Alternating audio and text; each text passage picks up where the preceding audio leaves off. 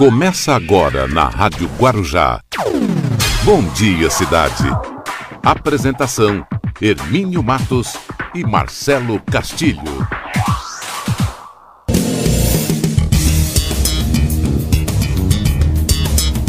Muito bom dia, estamos começando aqui o nosso programa Bom Dia Cidade. Vamos até às 10 horas da manhã. Ô, ô Baixinho, faz o seguinte: faz o seguinte, depois que eu cumprimentar o Marcelo Castilho, eu vou segurar aqui. Você pega meus óculos para mim, por favor, que eu deixei lá na outra sala. Pegue meus óculos, porque. Se não, deixa, mas depois, depois dá, dá, dá para fazer. Depois eu vou lá buscar. Assim você não precisa se expor, né? Porque sem os óculos não dá para ouvir direito. Marcelo Castilho, bom dia, Marcelo. Marcelo usa óculos faz tempo, né, Marcelo? Você não usa mais óculos, né, Marcelo? De vez em quando só. Bom, dia, Hermínio. Bom dia aos amigos da Rádio Guarujá. Bom dia que nos acompanha pela TV Guarujá, canal 11 da NET e também pela Guaru TV, para toda Vicente de Carvalho. E só um detalhe, viu, é. Hermínio? O meu óculos está aqui do meu lado, viu? Então, eu, eu fui ali, que aí eu chego, vou me higienizar as mãos, aí eu tirei os óculos para colocar a máscara, essa coisa toda. Tirar a máscara, tira os óculos, enfim esse negócio todo, né? Para se preparar para vir aqui pro programa e, vai, conversa um pouco ali e tal, enfim. Deixei lá, né? Aí entrar aqui eu tô sentindo, aí botei um café, coloquei um cafezinho, que a Dilma fez aqui, ninguém de ferro. Botei um cafezinho aqui. Mas aí você já não sente. Aliás, sinto falta desse café, É, esse café. Deixa eu ver se tá bom. Não, não tinha provado ainda, deixa eu ver. Muito bom. De quem que é melhor, Baixinho? Ah, da dona, da dona Ana, lógico. Da, da, da Aninha é muito melhor. Marcelo Castilho não vai nem, nem contestar isso. Ele não Olha, vai. o café dela é bom, mas é. aqui em casa tem um outro que é melhor que o dela. Aí, ó. Melhor do que o da Ana? É. Sério? É.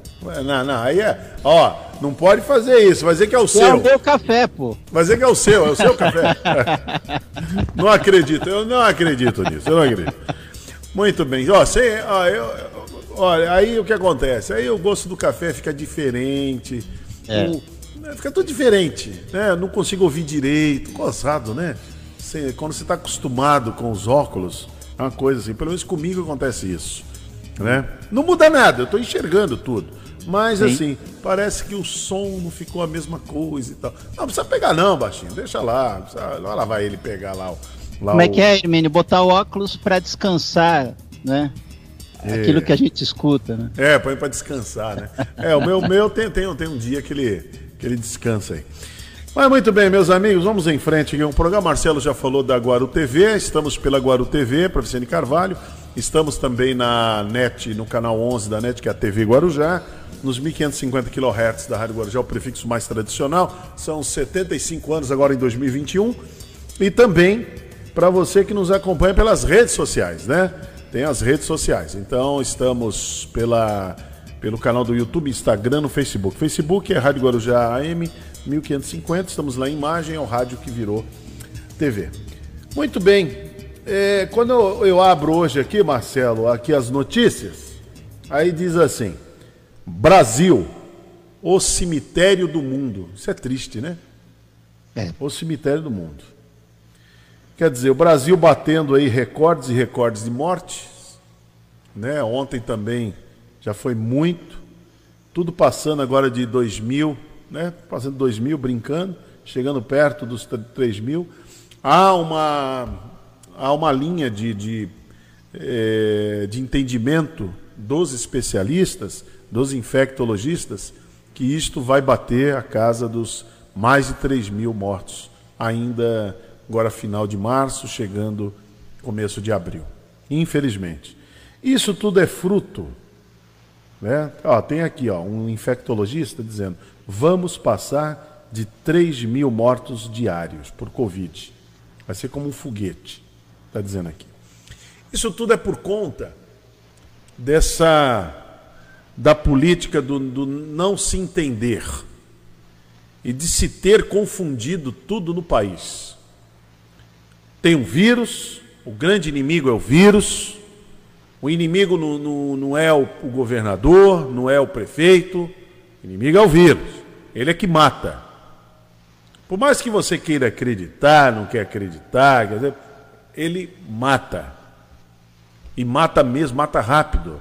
Olha o que aconteceu ontem com o senador, o Major Olímpio, aos 58 anos.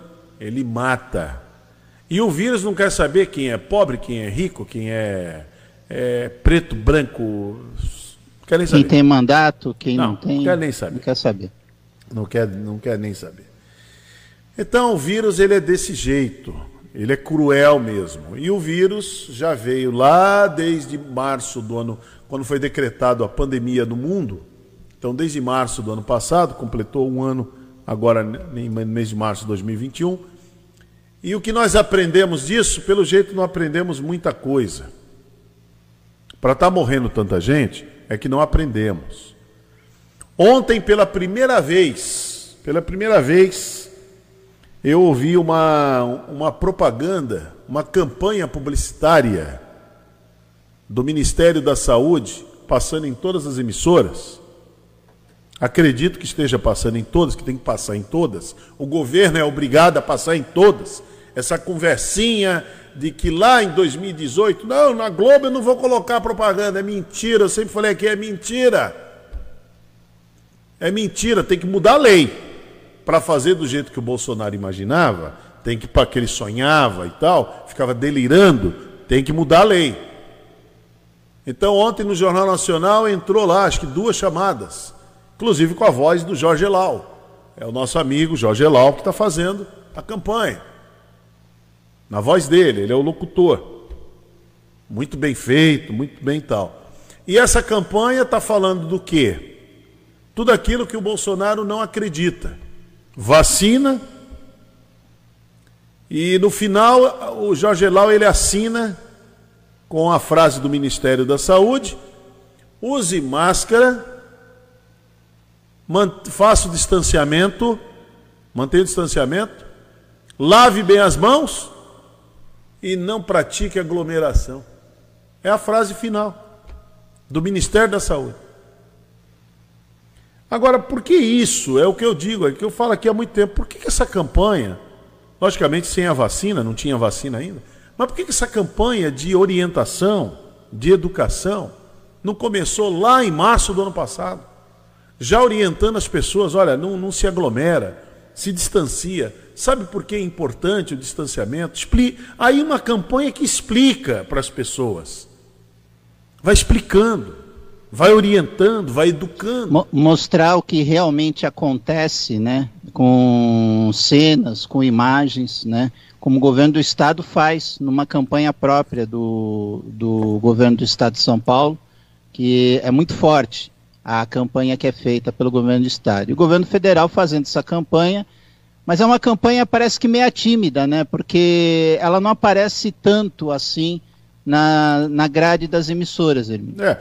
Não, deve estar sendo assim muito constrangedor, muito constrangedor para o, o, o ministro das comunicações lá do governo, o Fábio Farias, se, se vê obrigado, ele tá, eles estão se vendo obrigados a fazer alguma coisa. Porque não é razoável. Não é uma coisa que, que, a, gente, que a gente consegue suportar todo dia morrendo quase 3 mil pessoas. Isso não é razoável, gente. E aí, Marcelo, a gente volta no tempo, volta um ano atrás, que o presidente continua batendo nessa tecla, de dizer que não tinha que fechar nada, não tinha que fazer isolamento, não tem que fazer. E, inclusive, ele, ele mostrou na vida dele, na prática, que ele não gosta de máscara, aliás, ele, ele fez até um decreto que foi derrubado, muito bem derrubado pela Câmara. Ele fez um decreto aonde proibia, inclusive o Major Olímpio, que era seu aliado, na época rompe com ele por conta desse decreto. Chamou é. o decreto Major Olímpio, chamou o decreto de criminoso, de irresponsável, dizer que não era obrigado a usar máscara no comércio, em lugares públicos em templos religiosos e nas escolas. Era o decreto do ano passado, de maio ou junho do ano passado. Isso é um crime. Então o Major Olímpio foi contra. E aí ele começa a rachar com o governo. Porque não, gente, não, não tem, não, não é sensato. não é uma coisa de bom senso. Você vê, você conversar com os médicos, com os médicos, você pergunta para os infectologistas, como é que é, como é que age esse vírus? Aí o médico fala para você, é, ele age desse jeito. E agora, ontem, na live que o presidente fez, inclusive está sendo muito comentado aqui, o Jair Bolsonaro ele entrou com ação no Supremo Tribunal Federal contra medidas de restrição que os governadores tomaram. Mas se os governadores, principalmente de Santa Catarina, que é aliado dele, o do Paraná, que é aliado dele, inclusive é o pai do, o, o pai do governador, é, é fã do Bolsonaro, defende as ideias dele. Se não tivesse tomado as medidas, tá, quanto que o Brasil estaria hoje morrendo? Umas 5 mil também por dia? esperar o quê? De um presidente que diz que tem dúvidas se os leitos de hospital estão realmente ocupados. Olha que absurdo! Isso é doença, gente. Vocês me desculpem, um presidente dizer que tem dúvida se os leitos de UTI estão ocupados. Isso é doença. Isso não é mais. Eu falava aqui da crueldade, ser desumano. Não, isso é doença. Tem que tratar tem que tratar. O presidente precisa de tratamento médico urgente. Porque não é possível, as pessoas estão morrendo agora, tem, não sei se isso interessa ao presidente, estão morrendo na fila. É.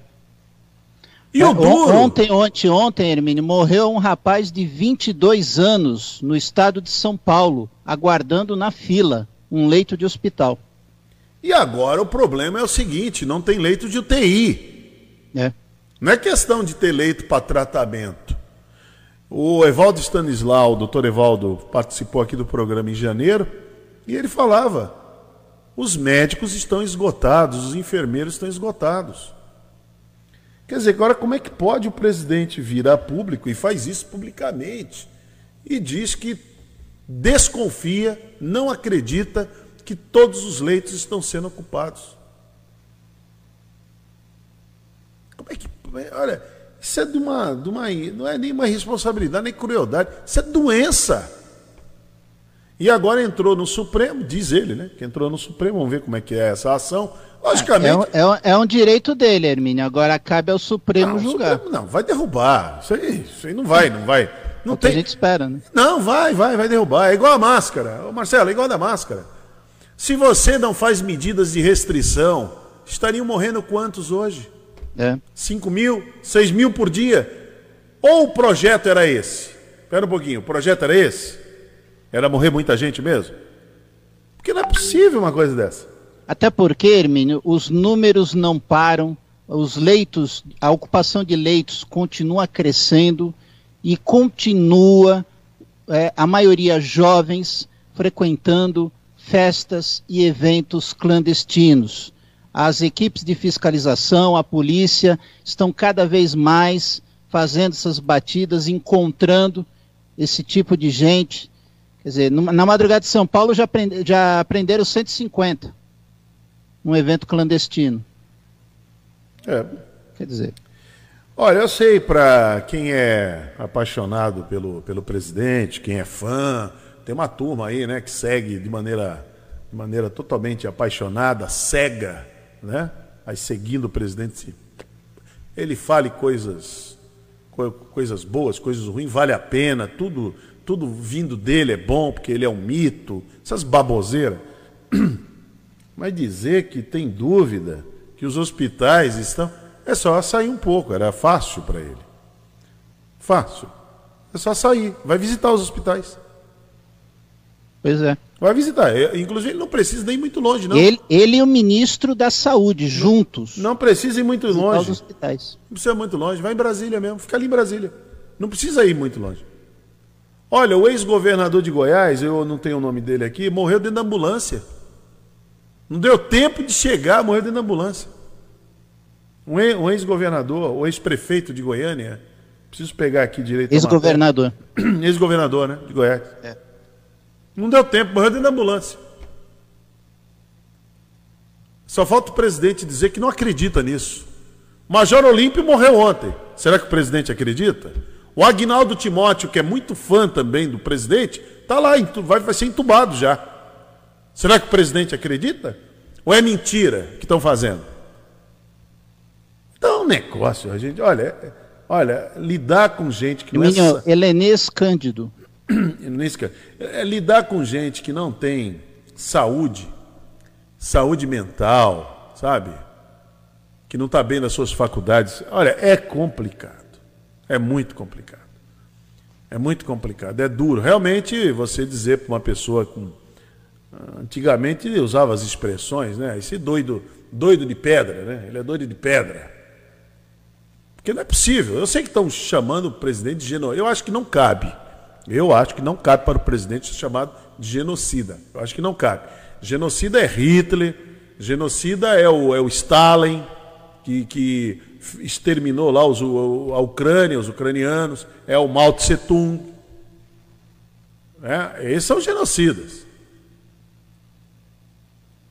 Que fizeram mesmo e exterminaram milhões de pessoas com as suas com, a, com aquela política de sabe e fecha e todo mundo morre morre de fome mataram as pessoas Mao Tse Tung matou uma população inteira de fome na China o Stalin também fechou ali as fronteiras. Na Ucrânia não entrava remédio, não entrava nada, matou as pessoas de fome. É, é, aquele o Lar, era o general dele, era o Lars Kaganovich. Luiz Antônio que contou essa história aqui, depois eu vou pesquisar. Eu fui pesquisar, realmente é isso. Foram quase 20, se não me engano, 23 milhões de pessoas na época. Então isso é genocídio mesmo, a pessoa promove aquilo. Mas no caso do presidente, não tem, ele não está pronto. Ele tem a crença, ele acredita que não usar máscara, não manter distanciamento, não lavar as mãos e se aglomerar, está tudo certo, não vai acontecer absolutamente nada. E que tudo é uma grande mentira. Não tem ninguém internado nos hospitais, os hospitais não estão abarrotados de gente. Ele acredita nisso. O problema é que ele influencia muitas pessoas ainda. Então, mas aí não é genocídio, aí é doença. Ó, daqui mais um tempo, vai ter alguém aí que vai, que vai tratar desse assunto. Vai ter algum especialista vai tratar do assunto. É doença, cara. É doença quando você não vai pela lógica. É uma lógica. É uma lógica. Agora, o presidente entrar com uma ação no Supremo Tribunal Federal contra as medidas de restrição, se fosse um país sério, ele estaria afastado. Simples. Não, peraí. Que negócio é esse? Estariam julgando se ele teria condição de continuar. É, né, não tem capacidade de governar um homem é, desse. É, se ele tem capacidade para isso. Está se mostrando que não tem. Porque entrar no Supremo para com uma, uma, ação contra, eles chamam ADIM, né? Ação de inconstitucionalidade, né? É. Se os governadores não fazem o que eles estão fazendo, estaria morrendo muito mais. São Paulo estaria morrendo. 1.500. Só em São Paulo, 1.500, 2.000 pessoas, só em São Paulo. Olha o que está acontecendo no Rio Grande do Sul. Então, é uma situação muito complicada. Muito complicada. Então, a gente, eu venho alertando aqui há muito tempo sobre a esquizofrenia. Pega esse termo que eu uso aí é doença. Esquizofrenia ideológica. Eu venho falando aqui, eu precisava achar o ano passado um, um, uma, um adjetivo, alguma coisa para poder me expressar, sem, sem usar assim de palavras grosseiras, sem nada, na minha indignação. Então, pesquisando, é, uma pessoa que sabe que se ela fizer aquilo, vai causar errado, mas ele continua insistindo naquilo. Aí vem todo mundo fala, não é assim, vai e tal. E ele continua insistindo naquilo. Você tem que parar para dar uma examinada. E depois, quando a pessoa começa a dizer que o mundo, que o mundo está errado, que as pessoas, vocês estão errados. Sabe por que, que vocês não aceitam as minhas ideias? Porque vocês estão contra mim. Ontem na live do presidente ele falou que existe que existe um projeto mundial contra ele. Nossa Senhora. Olha, eu acho que os bolsonaristas devem repensar bem o caminho que eles estão seguindo. O Joe Biden tá numa briga lá agora com o, Trump, com o, o Putin. É. Na boca do, João, do Joe Biden não tem Jair Bolsonaro. Não existe. A conversa dos americanos é Vladimir Putin. Ou, ou quando, a, quando não tem Vladimir Putin, é Xi Jinping. Esquece. Ah, não, o mundo tem um projeto para destruir Jair Bolsonaro. É doença, falo vocês, esquizofrenia ideológica, não é fácil não. Tem que ter, tem que ter tratamento. Camarada, quando começa a ver mu muitos inimigos. Tinha um. Tem um filme, tinha não, tem um filme. Que foi feito pelo é, Russell Cruel. Não é o gladiador, não. Você não se anima, não, que não é o gladiador. Sei que você gosta dessas coisas, né? É gladiador. Não, não é gladiador. O Russell Crowe fez é, Mente Brilhante. Lembra, Marcelo? Lembro, lembro. Mente Brilhante. Muito bom. Mente Brilhante. O camarada via, via lá, um, via fantasma. Ele via os inimigos, estão contra mim, vai ter uma invasão. Ele, ele criou lá, ele criou aquele agente secreto, né? Tinha um agente secreto e uma menina, não era isso? Era uma menina, uma menina que ele que estava na mente dele, aquela menina e o agente secreto. E depois nada daquilo existia, ele era doente. Ele começava a pegar recorte de jornal e dizia ali que ali tinha códigos que ele precisava decodificar. Lembra? Lembra do filme, né, Marcelo? O filme, hum. olha, o filme é chocante. Eu vou falar assim, serve vocês, eu não gostei do filme. Eu não gostei. Na época que eu assisti, eu, eu fiquei muito, muito triste. Porque aquilo ali é uma realidade. Aquilo é uma realidade que não sei, parece que foi baseado até em fatos reais. É uma realidade, lamentavelmente. Aquilo existe. Aquilo existe. Entendeu? E isso contamina, né? Isso, isso contamina. Isso contamina. É muito perigoso. Isso é muito perigoso. Mas muito bem, vamos em frente, ô Marcelo. Vamos tocar aqui o barco. Já já tem o professor Luiz Paulo. Vamos ter também as nossas matérias. Olha, o governador João Dória, daqui a pouco tem, tem aí as imagens. Acho que o Alif já deve ter mandado aí para você. Tem as imagens aí. Inclusive o, a, a, produção da vacina do Butantan, que o governador João Dória. Vamos ao que interessa. Vamos deixar a esquizofrenia de lado, a loucura, isso, a isso. doideira, sabe? essas maluquices. Vamos deixar isso de lado. Né? Vamos deixar isso de lá porque isso faz mal. Falar daquilo que resolve, né? Poxa vida, já, já tem o vírus que está que tá matando no, nossos, nossos amigos, já mata parentes. Ontem eu fiz a conta aqui. São mais de 10 mil pessoas que ficam doentes junto o, com o, aquele que está lá doente. Não querendo cortar você, eu estou vendo essa, essa notícia que você deu do Bolsonaro acionar o STF. Só que ele aciona o STF contra três estados. É. Ele não aciona, por exemplo, contra São Paulo, contra outros estados. Né?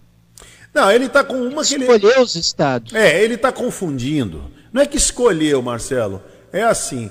É, sabe, o, é assim: uma, uma pessoa que não está bem das faculdades mentais, você lidar com ela, é, tem que ter alguém para segurar. Já viu, viu quando segura o cara? O cara quer fazer uma loucura. Aí não tem, não tem alguém que vai lá e segura? Aí segura, né? Isso tem muito. Isso aí no, no, dia a dia, tem filme, você segura o cara.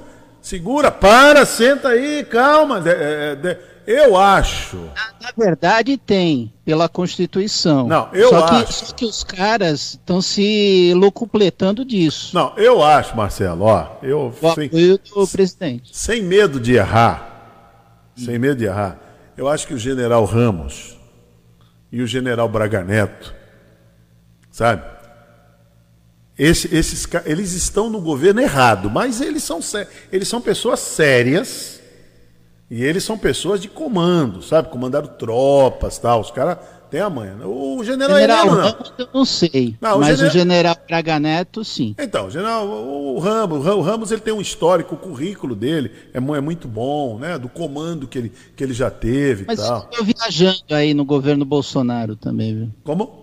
Ele andou viajando em algumas opiniões. Sim, mas é falando. política. A gente tem que entender o seguinte: é política. Agora, a loucura, como é que se trata? Eu acho, aí é o que eu acho, opinião, que eles chegaram ali. governador, é, presidente, senta aqui, senta aqui. Para, pera agora. Aí o presidente, naquelas, naquela, ele rompante dele, eu vou fazer, eu vou fazer. Presidente, calma. Eu vou fazer, não quero saber. Não, não, peraí, vamos, vamos fazer o seguinte, ó. Então o senhor vai fazer, então vamos fazer aqui. Porque se fizer em São Paulo, é tudo que o Dória quer. Presidente, se fizer em São Paulo, é, entrar com uma ação no Supremo contra as medidas restritivas em São Paulo, é tudo que o João Dória quer, presidente. Calma, calma aí, presidente. Calma aí.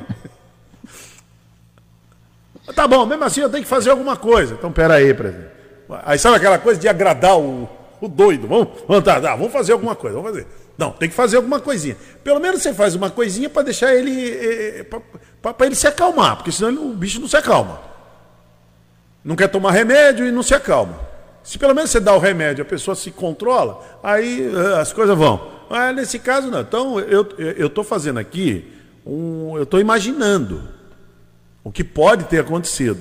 Então aí, com a força de convencimento, que não foi fácil, não sei até quando eles vão aguentar isso. O general Ramos, o general Braga Neto, foram convenceram ele para fazer para três estados. Quais são os estados, Marcelo? Vem aí quais são os estados. Distrito Federal, Bahia e Rio Grande do Sul.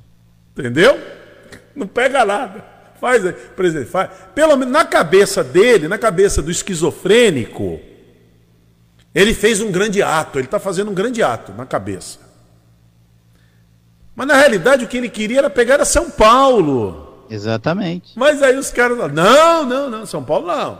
Não é São Paulo não. Não ressuscita. deixa, deixa o João Dória quieto lá. Deixa o João Dória com as vacinas dele lá. O Dória já tem mais com o que se preocupar. Não, né? não, ele vai. É tudo que o Dória quer, Marcelo.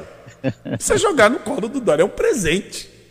É. O presidente entrou no Supremo contra as medidas restritivas necessárias ah, então Baseado vai... em números, hein, Hermínio? Baseado ah, em números. É isso, o povo está morrendo lá em São Paulo. Aí vamos, aí aqui a Baixada está com problemas. Nós vamos comentar Sim. isso já. Sim. Eu pedi aqui, vamos ver se o prefeito de Guarujá, deixa eu ver se ele já me respondeu aqui. Pedi para ele ver se ele quer comentar a reunião de ontem é, no Condesb né? né? Teve isso. a reunião no Condesb, estou aguardando o Valdo Suman porque a reunião do Condesb, como é que foi? Ah, eles recomendaram porque assim, os leitos podem se esgotar nos próximos dias em Santos. Em Santos. E as outras cidades, elas serão todas prejudicadas. Exatamente. Serão prejudicadas. É uma coisa, é, é um efeito dominó. Isso aqui não tem, não tem, não tem. Né? E também no Guarujá vai ter a realização do dia D da vacina, que antecipa a imunização em idosos de 70 anos para agora sábado. É isso. Mas amanhã, né? É, amanhã. é lá no ginásio do Guaibê. No Guaibê, amanhã. Vai ser legal. Vai ser muito bom mesmo. Inclusive o Marcos Cílio vai estar lá amanhã fazendo a cobertura, ele vai estar gravando tudo lá, filmando bonitinho. Que maravilha, hein? Não, não baixinho se vacinando. Não, aí também. Não, não é hora ainda. Não, não é a hora do, do. Não é a hora do. Vai chegar a hora. Ele é jovem. Vai, vai chegar a hora do Marcos Filho. Você pode ter certeza. Vai chegar. Assim como vai chegar a sua também. A sua vai chegar. Calma que chega. Até o final do ano chega. Chega, chega. Mas aí. Então, Marcelo, só voltando à esquizofrenia, né? Então é isso. Então, chegaram lá no presidente, presidente, calma. Segura a onda, presidente. Porque é assim, é isso que é assim que funciona. Calma, presidente, calma. Aí fez contra o Ibanês, né? Contra a Distrito Federal. Distrito Federal ele está confundindo toque de recolher com estado de sítio. Isso. E ele não aceita. Ele é. acha que é a mesma coisa. Não é, presidente. Já avisaram para ele. Aquele, o ministro da Justiça dele, como é o nome do ministro da Justiça? Não é o. Oh, meu Deus, fugiu da minha mente agora. É, ele já avisou o presidente que não é estado de sítio. Estado de sítio, só o presidente pode, pode acionar. Agora, é, essa coisa. André de... Mendonça. André Mendonça. Já avisou para ele já, mas ele não aceita. Ele não aceita. Estado de sítio é uma coisa.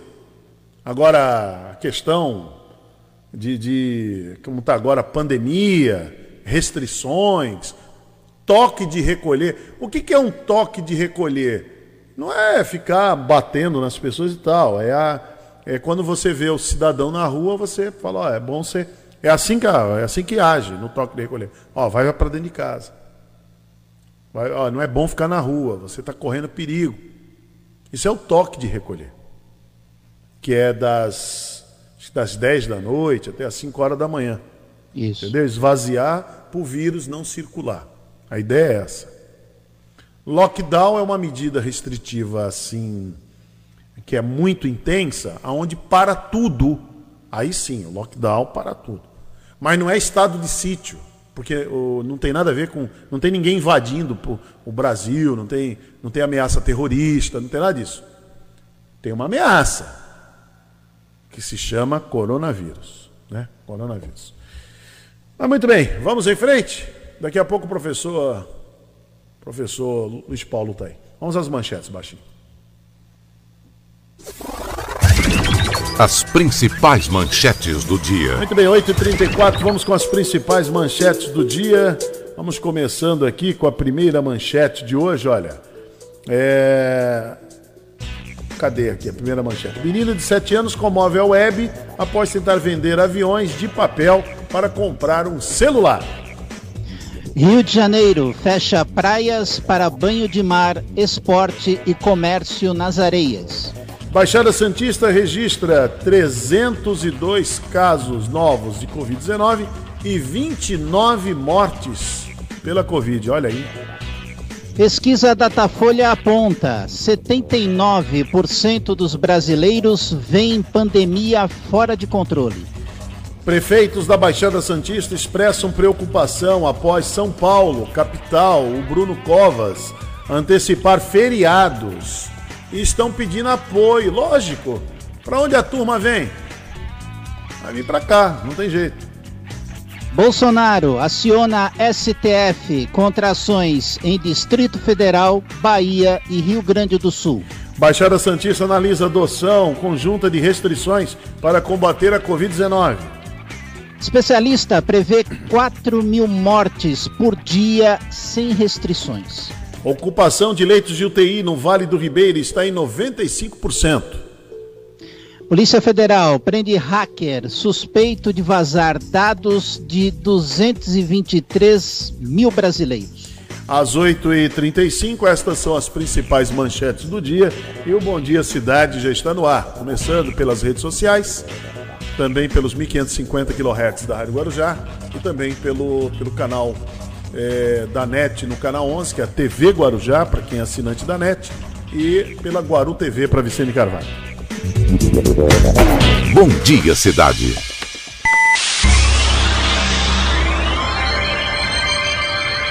Oferecimento: Móveis e Colchões Fenícia.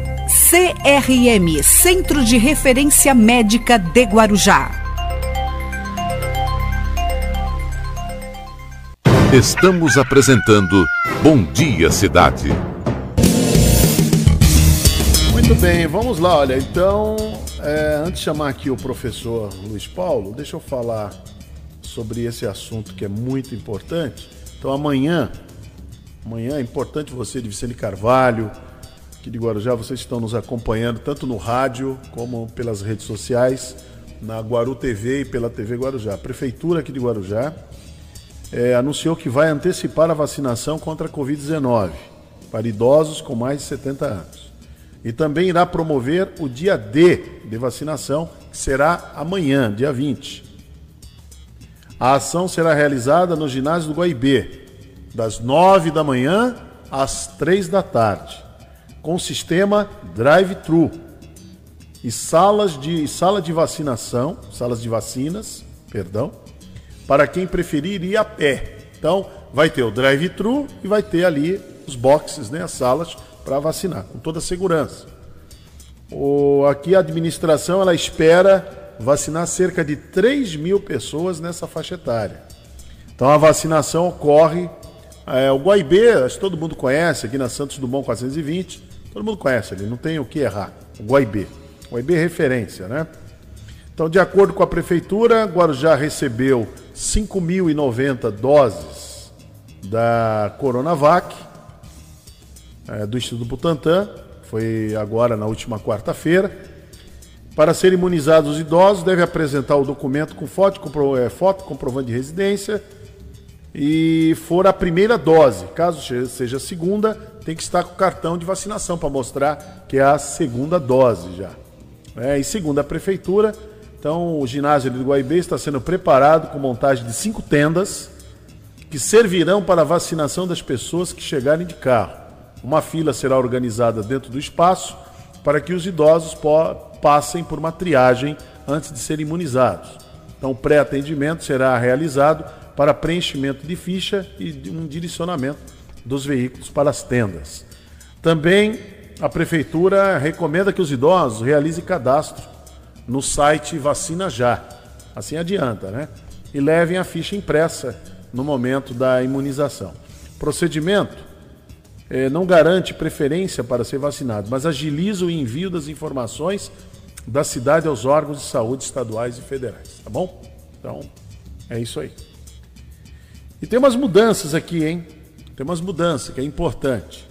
A partir da próxima segunda-feira, dia 22, um dos postos de vacinação de Guarujá mudará de local. O atendimento que acontecia aqui no Jardim dos Pássaros, que nós mostramos várias vezes, passará a ser realizado no ginásio do Guaibê. Melhor, né? Fica melhor. Mais amplo, né? Mais amplo. Então a estrutura montada para o dia D será mantida e seguirá como ponto fixo, com funcionamento das 8 às 16 horas, de segunda a sexta-feira, para quem preferir ser vacinado dentro do local, e das 9 às 15 para aqueles que forem de carro. Outra alteração acontecerá no posto volante montado lá em Vicente Carvalho. O local não adotará mais o sistema drive-thru e a vacinação acontecerá em novo horário, das 8 às 14 de segunda a sexta-feira. Então é importante, é legal isso, pelo menos é, é bom, foi, foi, bom. No primeiro momento, ali no, aqui no Jardim dos Pássaros, foi bom, mas a gente sabe que criou um pouco de trânsito né, ali.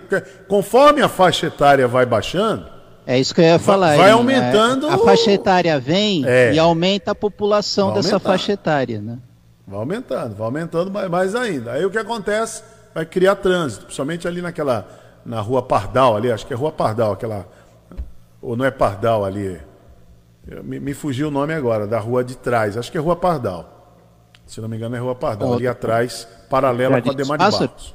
Ou isso, ela é paralela com a Demar de Barros. Se não me engano, é rua Pardal. Quem mora ali, na, quem está nos acompanhando. Na rua do, da USAF é Roxinol. Não, Roxinol, isso. Mas o trânsito, ele fica na rua Pardal. É a não é a Funchal? Rua Funchal, obrigado, Marcelo. Rua Funchal. Isso, Rua Pardal. Rua Pardal é mais, é mais em cima. É que eu tenho um amigo que morava na Pardal, mas é mais em cima, a Rua Pardal. Ali é Funchal, Rua Funchal. Depois tem as Ostreiras, mas é a Funchal ali. Então, na Rua Funchal, então criava um trânsito muito grande ali, talvez até causava um pouco de uh, impaciência até nos moradores, né? Que ali tem tem residência, às vezes o morador que quer sair com o carro, quer parar o carro, tudo isso gera um pouco de, de transtorno, né? Muito bom, 8h43, olha, o governador, tem imagem já do governador aí? Já tem imagem? O governador João Dória, ele, ele, ele esteve lá no Butantã, põe o primeiro vídeo aí, do governador no Butantã, fazendo a visita, uma visita lá no Butantã. Vamos acompanhar a visita do governador no Butantã. É muito, muito interessante de ver que o Instituto Butantan está, está trabalhando a todo vapor. Pode pôr do começo, pode começar. Tá, então tá bom. Só tem o quê? Pequeno? O que é pequenininho que você fala? Então pode pôr 10 segundos, 15 segundos. Vamos lá. Vai lá. Põe um vídeo de 10 segundos aí. Quero ver como é que é. Oi? Aqui a gente tem alguns indicadores, né? Os Então, o governador João Dória.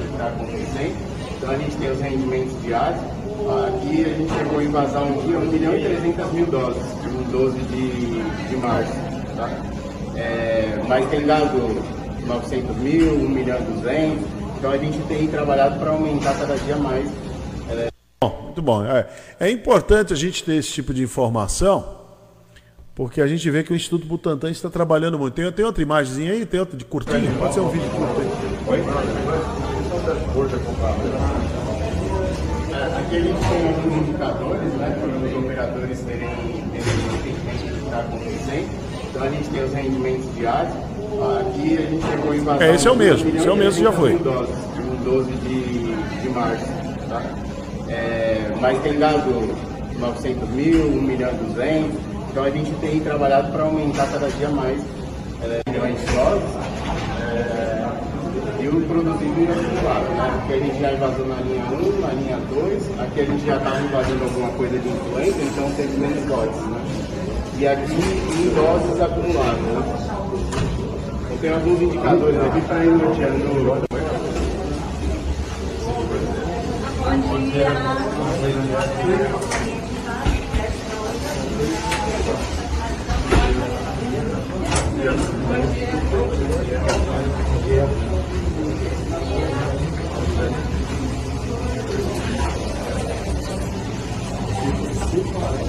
E olha, eu vou dizer, hein, Marcelo, estamos vendo as imagens agora de, de produção. Pode até baixar o som lá do, do, do vídeo, que é mais a imagem mesmo. Então a gente vê ali é a tec- alta tecnologia, hein? Alta tecnologia na como O produção. pessoal está amplamente protegido, né? Não, a produção. Nessa sala aí. Produção para Coronavac. É. Tá aí, ó, pra acabar com essa de vez com a conversa que não deveria ter existido no Brasil. Sabe? Que ah, vacina chinesa e tal, esse tipo de coisa. Tá aí, ó. Feita no Butantan, Instituto Butantan, um instituto de 120 anos. Aumenta só um pouquinho só para ver, de repente a moça está explicando alguma coisa, acho que não está. Ali estão saindo as vacinas, ó. Olha lá, os frasquinhos da vacina, ai que beleza. A tão, tão esperada vacina, hein, Marcelo? É, estão preparando a, o, a embalagem, né? Se essas Pra máquinas. Olha, sabe quem deveria? Olha, eu vou dizer coisa pra vocês. Sabe quem deveria estar do lado do João Dória no momento desse? Tan- Tanto no Butantan como na Fiocruz, vendo? Que estar o presidente, o presidente do Brasil. É uma pena, é uma pena que o presidente. É sonho, né, irmão? Não, é uma pena, é uma pena. Uma pena. No momento, você tenta imaginar na, na tua cidade. Aí começa uma campanha de vacinação, o prefeito não participa porque ele não acredita em vacina. Cara, não tem, não tem o menor sentido, Marcelo. Não tem o menor sentido isso. Isso é maluquice. Quem tinha que estar do lado ali não era só o João Dória, estava o presidente da República ali. E nem lá, lá na Fiocruz. Essa semana a Fiocruz está entregando 500 mil doses para o governo federal. O presidente tinha que estar lá do lado, recebendo as Verdade. vacinas.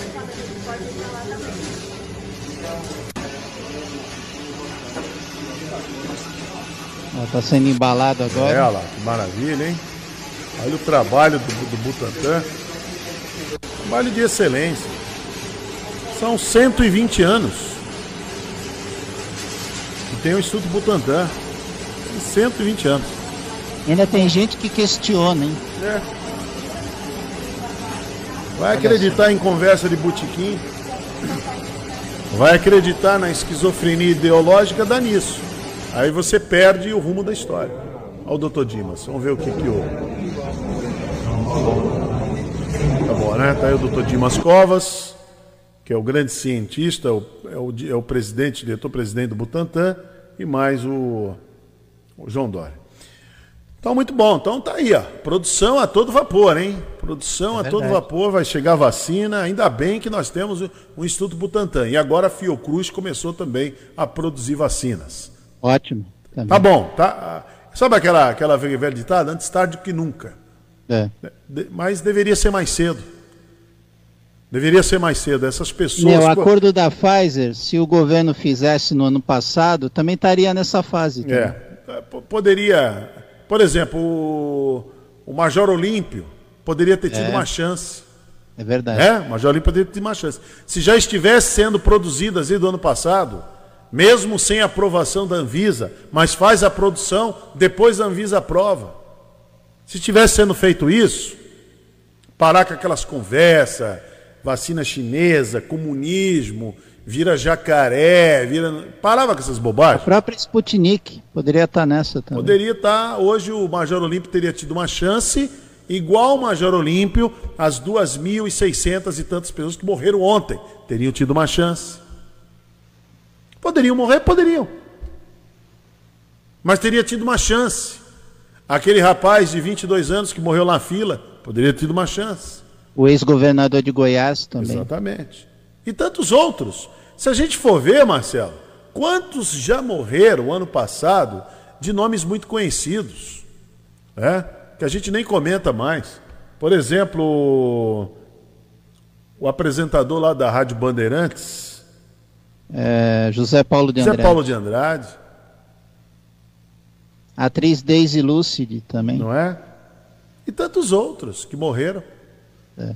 Né? A Anissete Bruno. Isso. E vai, vai embora. E tantos outros. Aquele, aquele apresentador da Sport TV, É, Roberto Rodrigues, né? É, acho que o nome dele é Roberto Rodrigues. isso. Morreu muito jovem. E tal. Então, tantos teriam.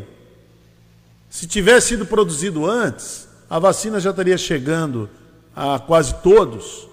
E a gente estaria num, num outro, num outro perfil.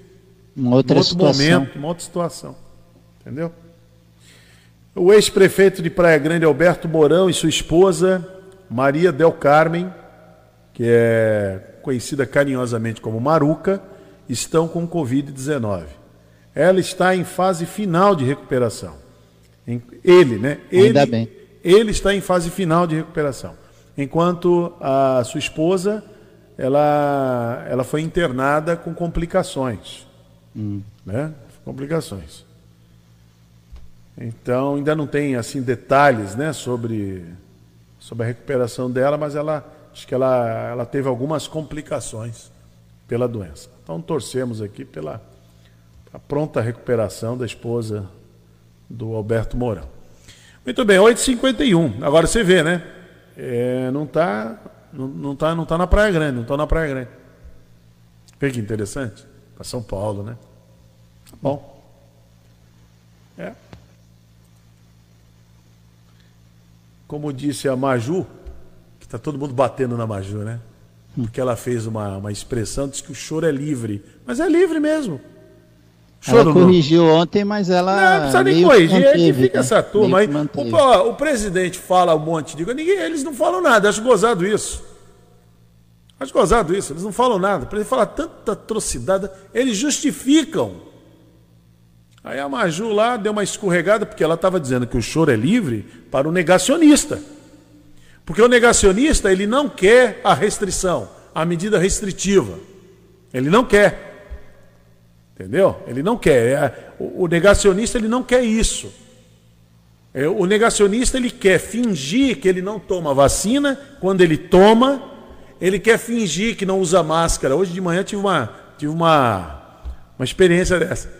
Aí eu perguntei para ele, por que você está usando máscara? Se você acha que, que o prefeito e o governador estão exagerando, por que, que você está usando máscara? Por que, que você passou álcool em gel? Por quê? Ou então, mais constrangedor, Hermínia, é você olhar essa pessoa na fila e falar: o que, que você está fazendo aqui? É. Mas eu perguntei, por que, que você está usando máscara? E por que, que você passou ali e usou álcool em gel? Tem que fazer igual o presidente Bolsonaro, é o cara mais coerente desse país. Não usa máscara, não usa álcool em gel, nunca falou em lavar as mãos, é, promoveu, ele, ele promove aglomeração, ele vai para cima, cospe em cima de todo mundo, acabou. Ele é coerente, errado, mas é coerente.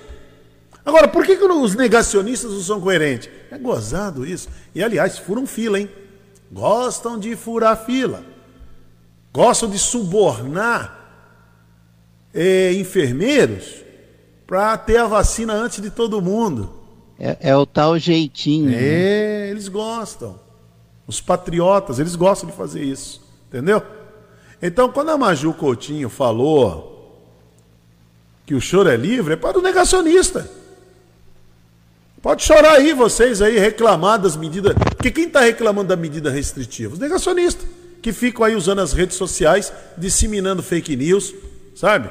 Acreditando em mentira, caluniando, difamando, destruindo reputações. É isso que eles estão fazendo. Não vê o que aconteceu com um jornalista numa cidade chamada Olímpia, no interior de São Paulo? Tocaram Teve, fogo no jornal dele. Absurdo isso. Quem foi que tocou fogo?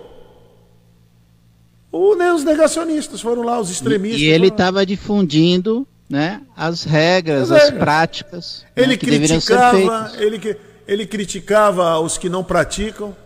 Isso. É como eu falo aqui to- todo dia, o camarada que, que, que fala contra as regras de combate ao, convi, ao Covid, de enfrentamento a- ao coronavírus, ele para na vaga, de, na vaga de idoso, ele para na vaga de cadeirante, passa no sinal vermelho, faz isso na boa. E se for repreender, ele bate boca. Ele reclama. Entendeu? Então é isso que acontece. Só faltava querer chegar aqui também. Ah, te pegar aí. Eu, tenho, ah, eu já vou avisar pra vocês. Aqui tem o baixinho. Não vem não, hein? Tem o baixinho aqui. E qualquer coisa eu dou o endereço lá de Cubatão, vocês vão ver. Vocês vão ver. Como é que, Ah, esse pessoal não vem pra cá, não. Se ele soubesse onde tá. né, Ah, não- não vem não, que eu sou amigo do Marcelo Castilho, hein? Não vem não, e do Baixinho, hein? E outra coisa, hein? Eu vou avisar pra vocês, mais perigoso pra vocês ainda é o nome que eu vou falar agora, Pra vocês Opa. ficarem atentos. Agora tremam, tremam nas bases agora, quando eu falar esse nome. Eu sou amigo do Marcos Filho. Que beleza. Todo mundo sai correndo agora. Aí, agora. O tô- cara, o cara do Boa Esperança. eu tô bem, não tô não, Marcelo? Ah, tá Hã? bem, tá tô bem. bem. posso andar aí tranquilo. Eu sou amigo do Marcos Filho, acabou. Não tem conversa. Muito bem, faltando cinco minutos para as nove da manhã. Bom dia, cidade.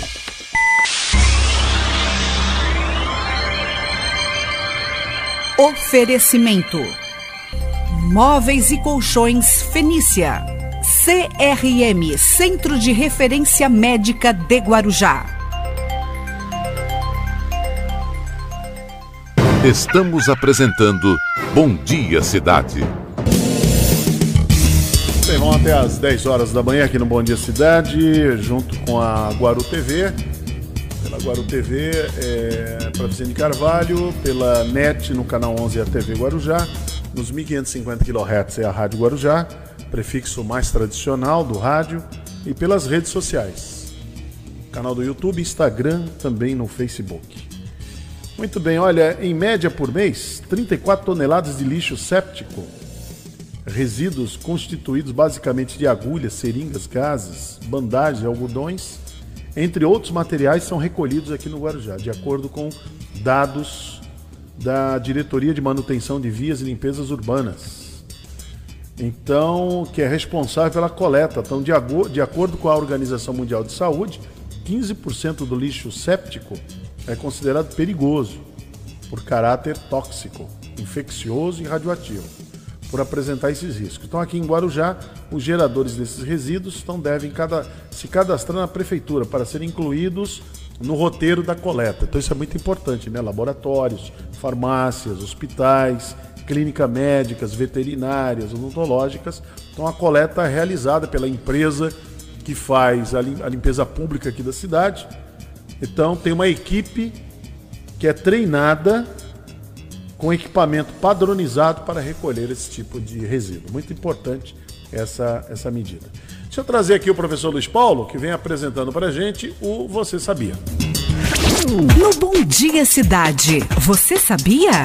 Bom dia, Hermínio! Bom dia, Marcelo!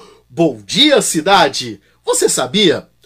Nós temos então as denominações nativas que são uma constante aqui na América do Sul com relação às cidades. Muitas vezes as cidades elas são é, têm de- denominações que são derivações, são corruptelas da denominação original. É o caso da bela cidade, da cidade dos reis, como foi ficou conhecida há muito tempo, que é a cidade de Lima, capital do Peru. Em 1535, o Francisco Pizarro, depois de destruir o Império ah, Inca, ele não quer estabelecer o governo lá em Cusco, porque ele está muito longe do mar, ele quer ficar perto do mar, num porto, que é o caso o Porto de Calau. Então ele vai fundar uma cidade eh, chamada Lima. Bom, lima a gente. Ah, será que é por causa de alguma laranja, algum pé de um laranjal que tinha lá, alguma coisa? Não, não é nada disso. Lima vem da língua quechua, limac. Limac. Tanto que se você for visitar Lima, você tem o rio Rimac. O que, que é esse Limac? Limac em quechua quer dizer burburinho ou parecido com fala. Então, se você visitar, você vai perceber que tem uma parte do rio Rimac que ele tem corredeiras, ele tem pedras. E aí a água batendo nessas pedras dá a sensação de quem não está vendo, está de longe, de um burburinho, de gente falando alguma coisa. Então, é, literalmente, é, limac original, que acabou virando rimac hoje, que é utilizado lá no, no Peru, é, quer dizer que fala, o que parece fala, ou que escuta como se fosse fala. Então a gente tem essa, essa denominação e Limac, para só Lima, ficou uh, então essa, essa forma mais simplificada, mas que tem uma origem na língua nativa. É a curiosidade que move o mundo. Muito bem, está aí o professor Luiz Paulo trazendo a curiosidade que move o mundo. Diga lá, Marcelo Castilho. Vamos lá, Hermínio. Uma carreta semi-reboque bateu em uma mureta na rodovia Cônigo Domênico Rangoni, na altura de Cubatão, e tombou na pista. O local ficou interditado por cerca de uma hora e meia, mas já foi liberado. De acordo com a Ecovias, a concessionária responsável pelo trecho, o acidente ocorreu por volta das quatro da manhã, quando o veículo seguia pelo quilômetro 260, 260, sentido São Paulo, e chocou-se contra uma mureta de contenção. Com a batida, a parte de trás da carreta tombou na pista e bloqueou as duas faixas. Equipes da Ecovias seguiram para o local e por volta das 5h50 da manhã conseguiram mover a cabine do veículo para o acostamento. Pouco depois, a parte tombada da carreta também foi removida da rodovia. Ainda de acordo com a concessionária, a carreta não estava carregada e, portanto, não houve vazamento na pista. Por conta do acidente, o trecho do quilômetro 260 ao 259 ficou congestionado, mas por volta das sete e meia da manhã ele foi normalizado. A Ecovias esclareceu que o motorista saiu ileso e não teve ferimentos. Muito bem, muito bom. Então tá bom, ô Marcos, ô, eu ia falar Marcos Filho, eu, eu não sei porquê. Você gosta do filme? é, Marcelo, ó, você vê que eu sou né? traído né? pelo meu subconsciente. Ainda bem que vocês são meus amigos. Ainda bem. Ainda bem que vocês são meus amigos. Ó, eu tô bem de amigo, hein? Tô bem de amigo. Muito bem, vamos lá. Ó, o, o Marcelo, você conversou, foi uma entrevista muito boa com o Marco Antônio Chagas, que é o Marco Chacon, que é o diretor de Vigilância e Saúde que a, foi feita no Rotativa no Ar. Essa entrevista é muito importante. Eu peço atenção de vocês. Presta atenção que o Chacon ele explica nessa conversa que ele teve, nessa entrevista junto com o Marcelo Castilho. Vamos acompanhar.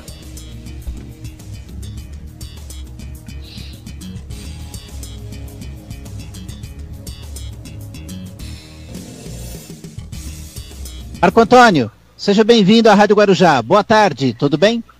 Olá, boa tarde, Marcelo. Boa tarde a todos que estão vindo mais uma vez aqui na Rádio Guarujá para falar de assunto pertinente à saúde e principalmente à vigilância de saúde aqui do Guarujá. E não tem outro assunto, né, que seja destaque, que a campanha de vacinação está acontecendo no Guarujá essa semana para quem tem acima de 75 anos. É isso, Marcos?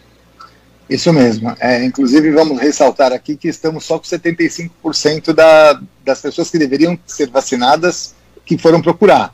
Então precisamos chegar em 90% pelo menos, que é o que a gente pactuou com, com o governo do estado e o Ministério da Saúde. Então, é, pessoal aí de 75 anos para mais podem procurar as duas unidades que estão fazendo a vacina. É, quer dizer, a, a campanha está sendo bem conduzida, mas ainda há um limite a ser alcançado, né, Marcos? Sim, a gente conseguiu, a gente começou a campanha em janeiro, conseguimos é, imunizar todos os trabalhadores de saúde e profissionais de saúde que lidam diretamente com o paciente.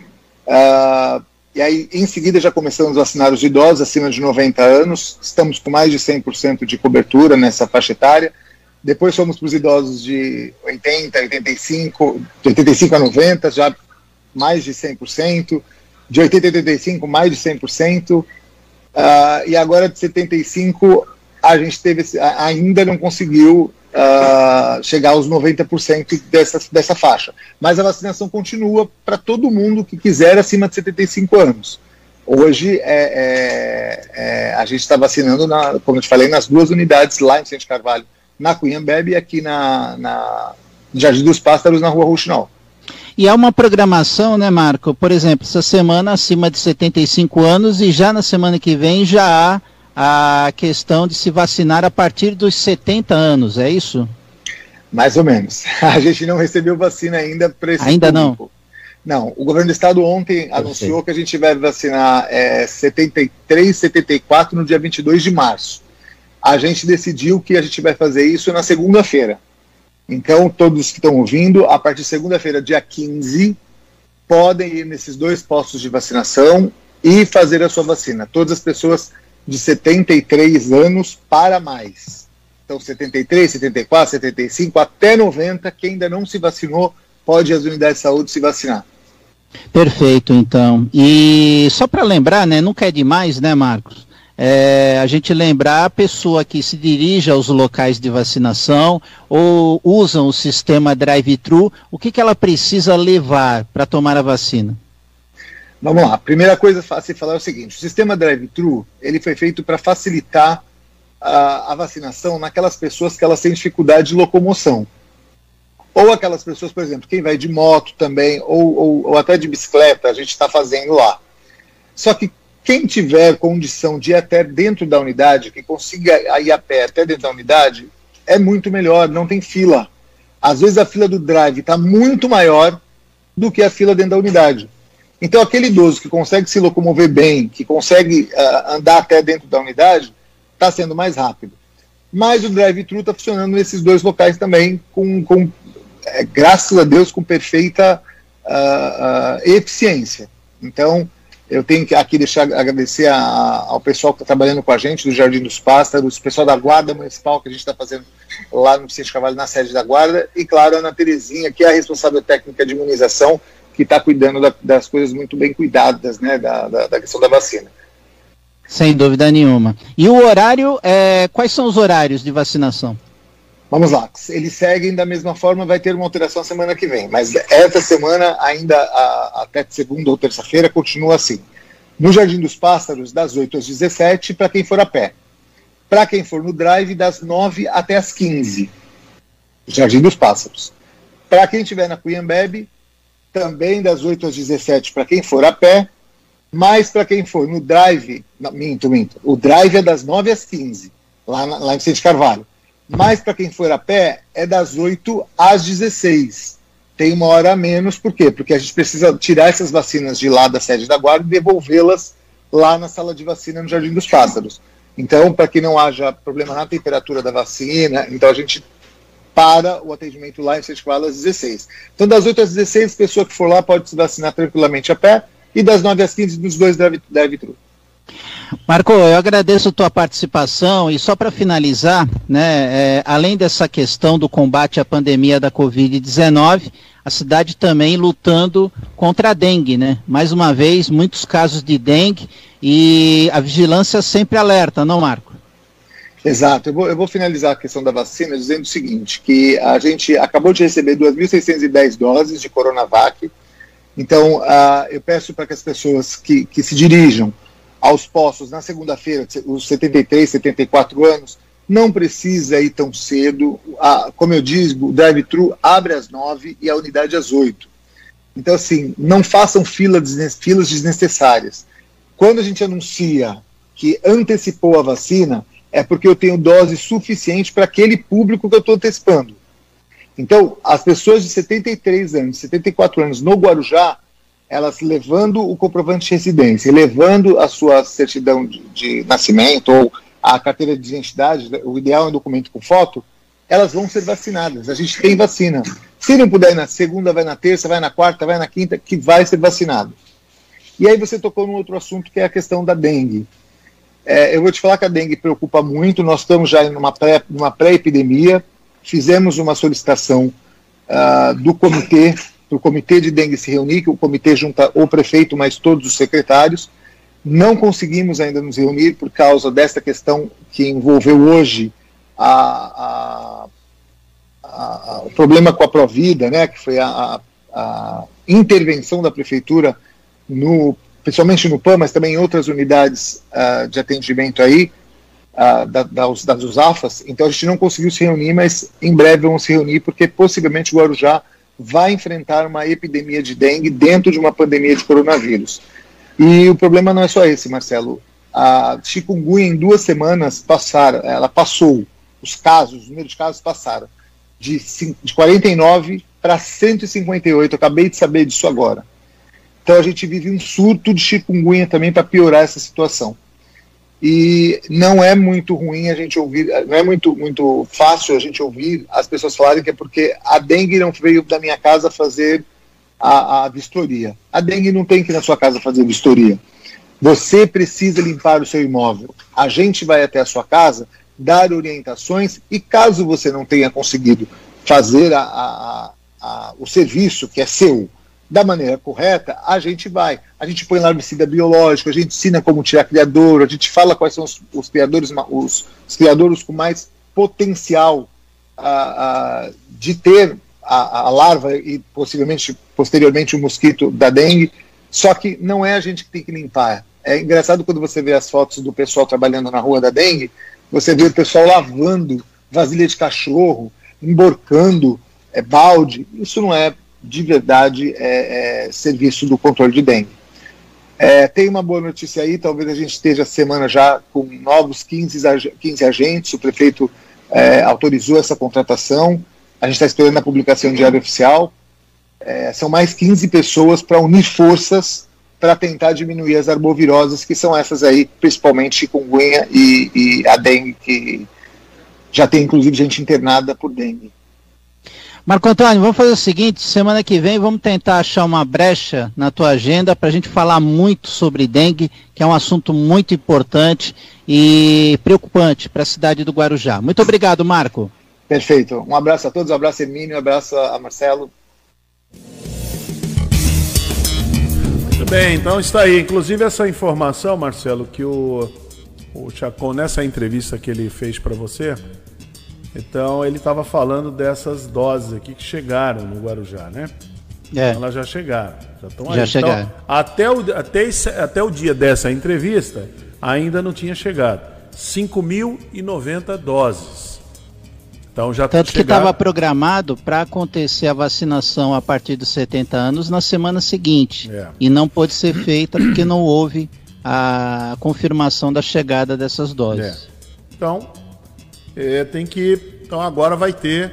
Então a partir amanhã, amanhã terá o dia D, que vai ser aqui no ginásio Guaibê. Né? A partir ginásio das Guaibê. 9 da manhã. Muito bom. Das 9 até as 15 horas. É, eu tô. Ah, hoje acho que a grande discussão, Marcelo, no país, o grande debate, além, lógico, do número de mortos, é essa decisão que o presidente tomou de entrar no Supremo contra as medidas restritivas de alguns estados. Distrito Federal, eu, Bahia e Rio Grande é, do Sul. Eu acho, eu acho que é uma tremenda besteira da parte dele, não vai ter efeito nenhum, vai ser derrubado.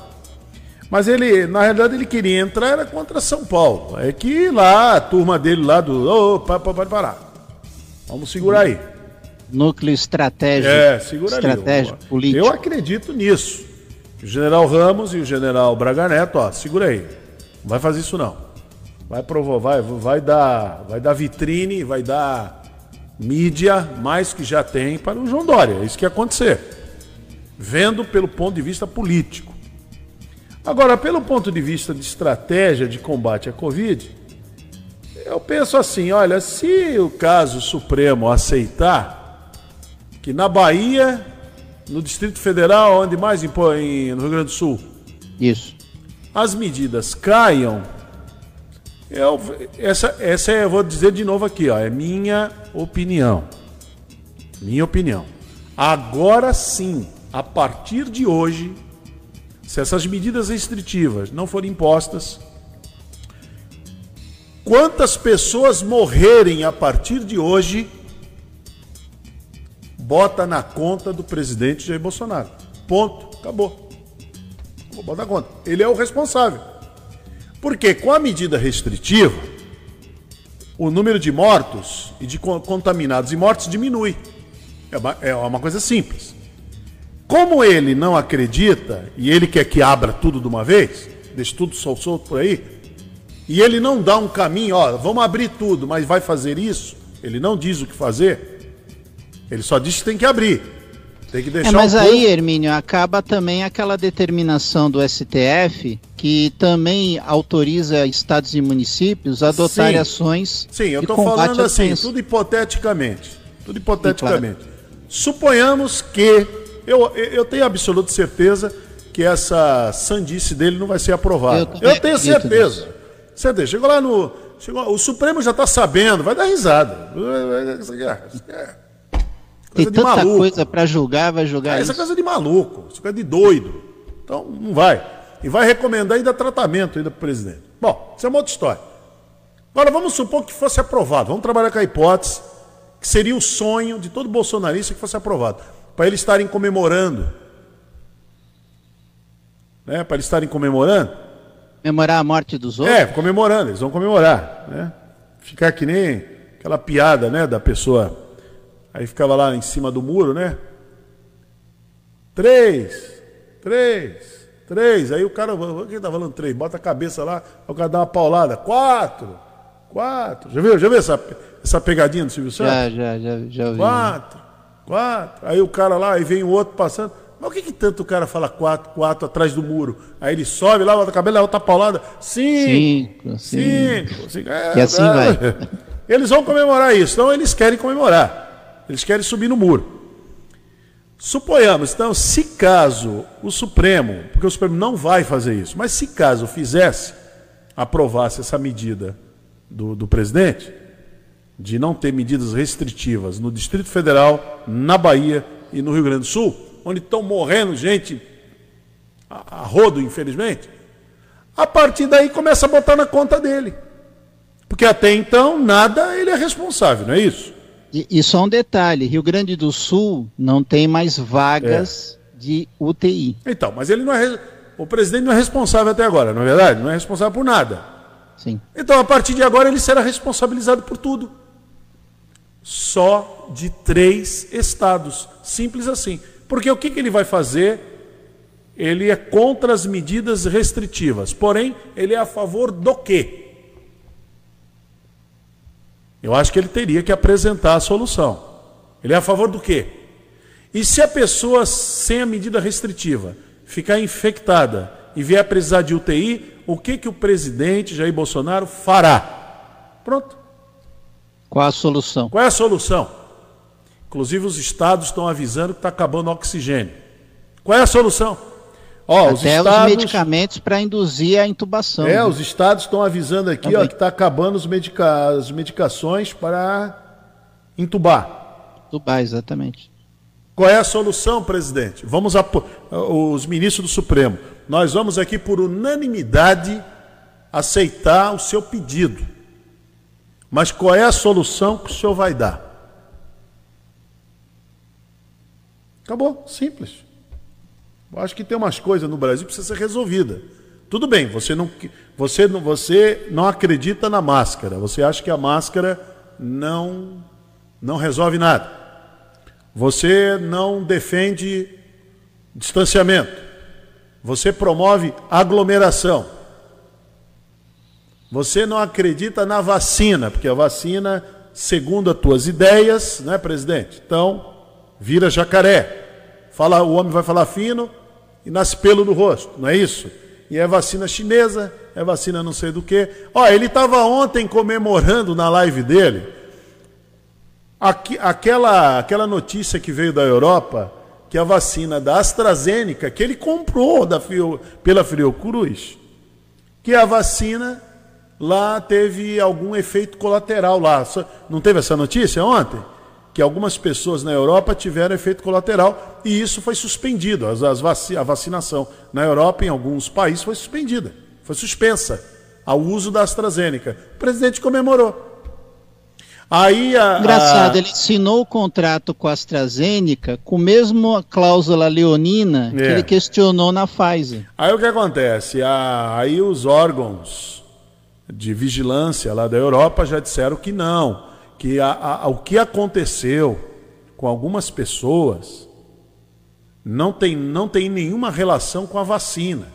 Mas ontem os bolsonaristas e negacionistas estavam comemorando eles deveriam estar tristes. Uma pessoa normal, quando saber de uma notícia dessa, fica triste. Puxa vida, hein? Será que essa vacina fez mal? Puxa vida, as pessoas confiaram. Será que... Ficar triste, pesarosa. Não, eles ficaram contentes. Comeu... Aí, aí, tá vendo? Aí, tal. Começaram a comemorar.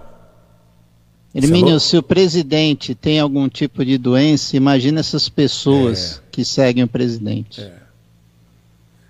Então hoje eu acho que o grande assunto do Brasil, além das mortes, além da Covid, que é uma coisa que é uma coisa que está aí, é, é lamentável, Bolsonaro está aqui. Em todos os sites, Bolsonaro vai ao Supremo Tribunal Federal contra as restrições dos governos do Distrito Federal, da Bahia e do Rio Grande do Sul. Né? Então ele vai. Então o presidente Jair Bolsonaro pediu ao Supremo que sejam suspensos os decretos com restrições por conta da pandemia do Distrito Federal. Bolsonaro a, anunciou que entraria com uma ação direta de inconstitucionalidade. Aí abre aspas ao presidente. Entramos com ação direta de inconstitucionalidade junto ao Supremo, buscando conter esses abusos.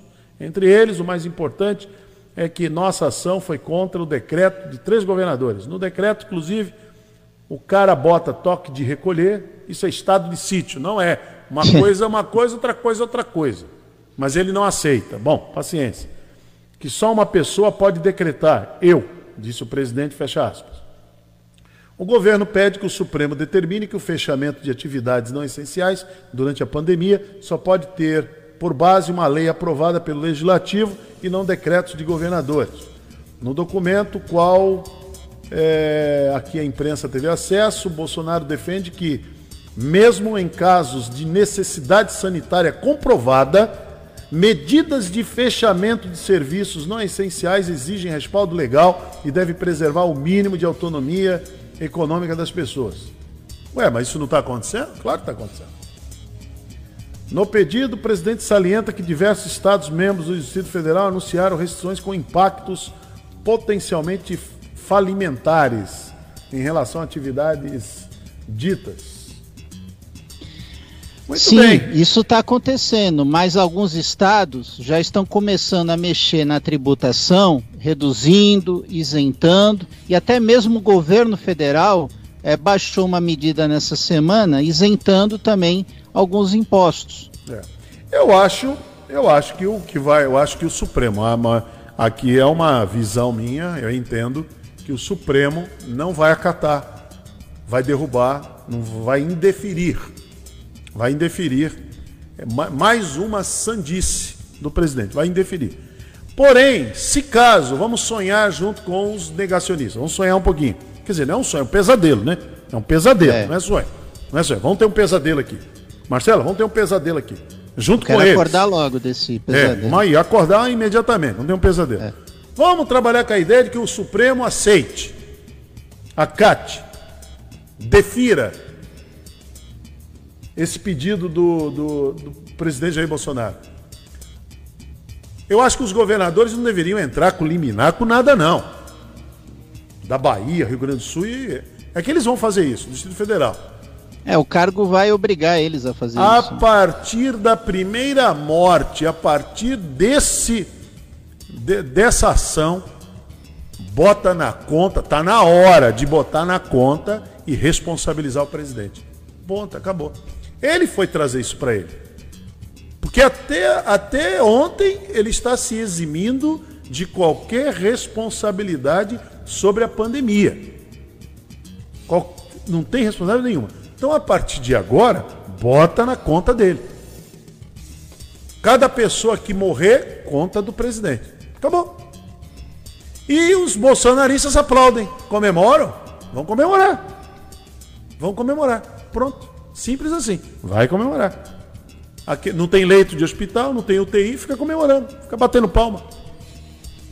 Entendeu? Até a hora que um deles precisar desses leitos. Não é fácil não, hein? Não é brincadeira. Loucura. Nero, quando pôs fogo em Roma, Nero encontrou ali motivos para colocar fogo em Roma, dizendo que é, um dos argumentos de Nero é que os cristãos tinham piolho. Então, entendeu? Um dos argumentos. Teve outros. Outros argumentos. Ele vai e põe fogo em Roma. E deu no que deu, né? Então a, a história da humanidade está cheia de maluquice. Está cheia de loucura. O Hitler decidiu exterminar lá os judeus, dizendo que eles eram os inimigos da pátria. Lá, lá a história já registrou vários líderes doentes. Né? É. O Stalin queria uma raça pura. Só os russos queriam raça pura. O Mao Tse Tung também. O Mao Tse Tung ele, ele dizia, ele falou para o pessoal: acaba com os pássaros para eles não comerem a plantação. Aí o que aconteceu? Mataram os passarinhos, os passarinhos não comiam a praga, vem a praga e matou todos de fome. É. Complicado isso, né? O próprio Hitler ressaltando a supremacia ariana. A supremacia ariana. E assim vai, as loucuras, né? As loucuras. Jim Jones mandou o povo tomar aquele, aquele veneno, dizendo que todos iam ter um lugar lá no reino dos céus. Jim Jones. Foi aqui nas Guiana, na Guiana, né? Aqui na Guiana. Caso famosíssimo. E tantos outros. A história está cheia de maluco. Quer dizer, os cientistas, os médicos dizem, as medidas sanitárias são de restrição Quanto menos gente na rua, quanto mais você usar máscara, lavar as mãos, manter distanciamento, não se aglomerar, menos ser infectado pelo vírus. Aí vem o presidente, vai entrar no Supremo, não. Tem que deixar solto. E aí, faz o quê? O que que faz? E o que que faz no lugar disso? E quem tem que dar a solução para isso é o presidente. Ah, o Ministério da Saúde até hoje não deu solução nenhuma. Está sendo Exatamente. forçado a comprar vacina. Está sendo forçado a comprar vacina. Eu acho que se for aprovado, eu acho que não vai ser aprovado. Está aqui nas manchetes de hoje. Acho que esse assunto vai ser engavetado, o Supremo, lá vai. vai. Não, isso não, não dá. Nem, nem o Cássio Nunes vai. Vai, Será, vai. Ah, não vai, não, não. Não dá, Marcelo, não dá. Tem, co tem, tem coisa que não dá, não dá. Ele foi é, indicado pelo presidente. Não, né? tem coisa que não dá. Tem, tem coisa que não dá. Peraí, eu, eu gosto de você até ali. Pera um pouquinho. É. Calma. Oh. Por exemplo, a gente gostava do Serginho jogando bola, né? Centravante, não era isso? Sim, claro. Chulapa. Mas o dia que ele saiu lá no Maracanã agredindo tudo quanto foi jornalista, quem foi que passou a gostar do Serginho? Entendeu? Ah, calma é, aí. É, ele perdeu algumas pessoas, é, né, Sérgio que tinham simpatia por ele. Aí, e também tem aquele caso, quando ele era treinador do Santos, em 94, que e deu uma cabeçada no repórter, é, no vestiário. Deu uma cabeçada no repórter. Quer dizer, então, tudo tem limite. Você é um craque, você é um cara genial, mas tudo, ó, calma aí, tudo tem limite. Viver em sociedade civilizada não é assim. Não é assim. Tem a questão da ética, tem a questão do bom senso. Espera um pouquinho. Tem a questão da lealdade, enfim. Tem um monte de coisa dessa história embutida aí. Bom, 9h32, já voltamos aqui no Bom Dia Cidade. Bom Dia Cidade.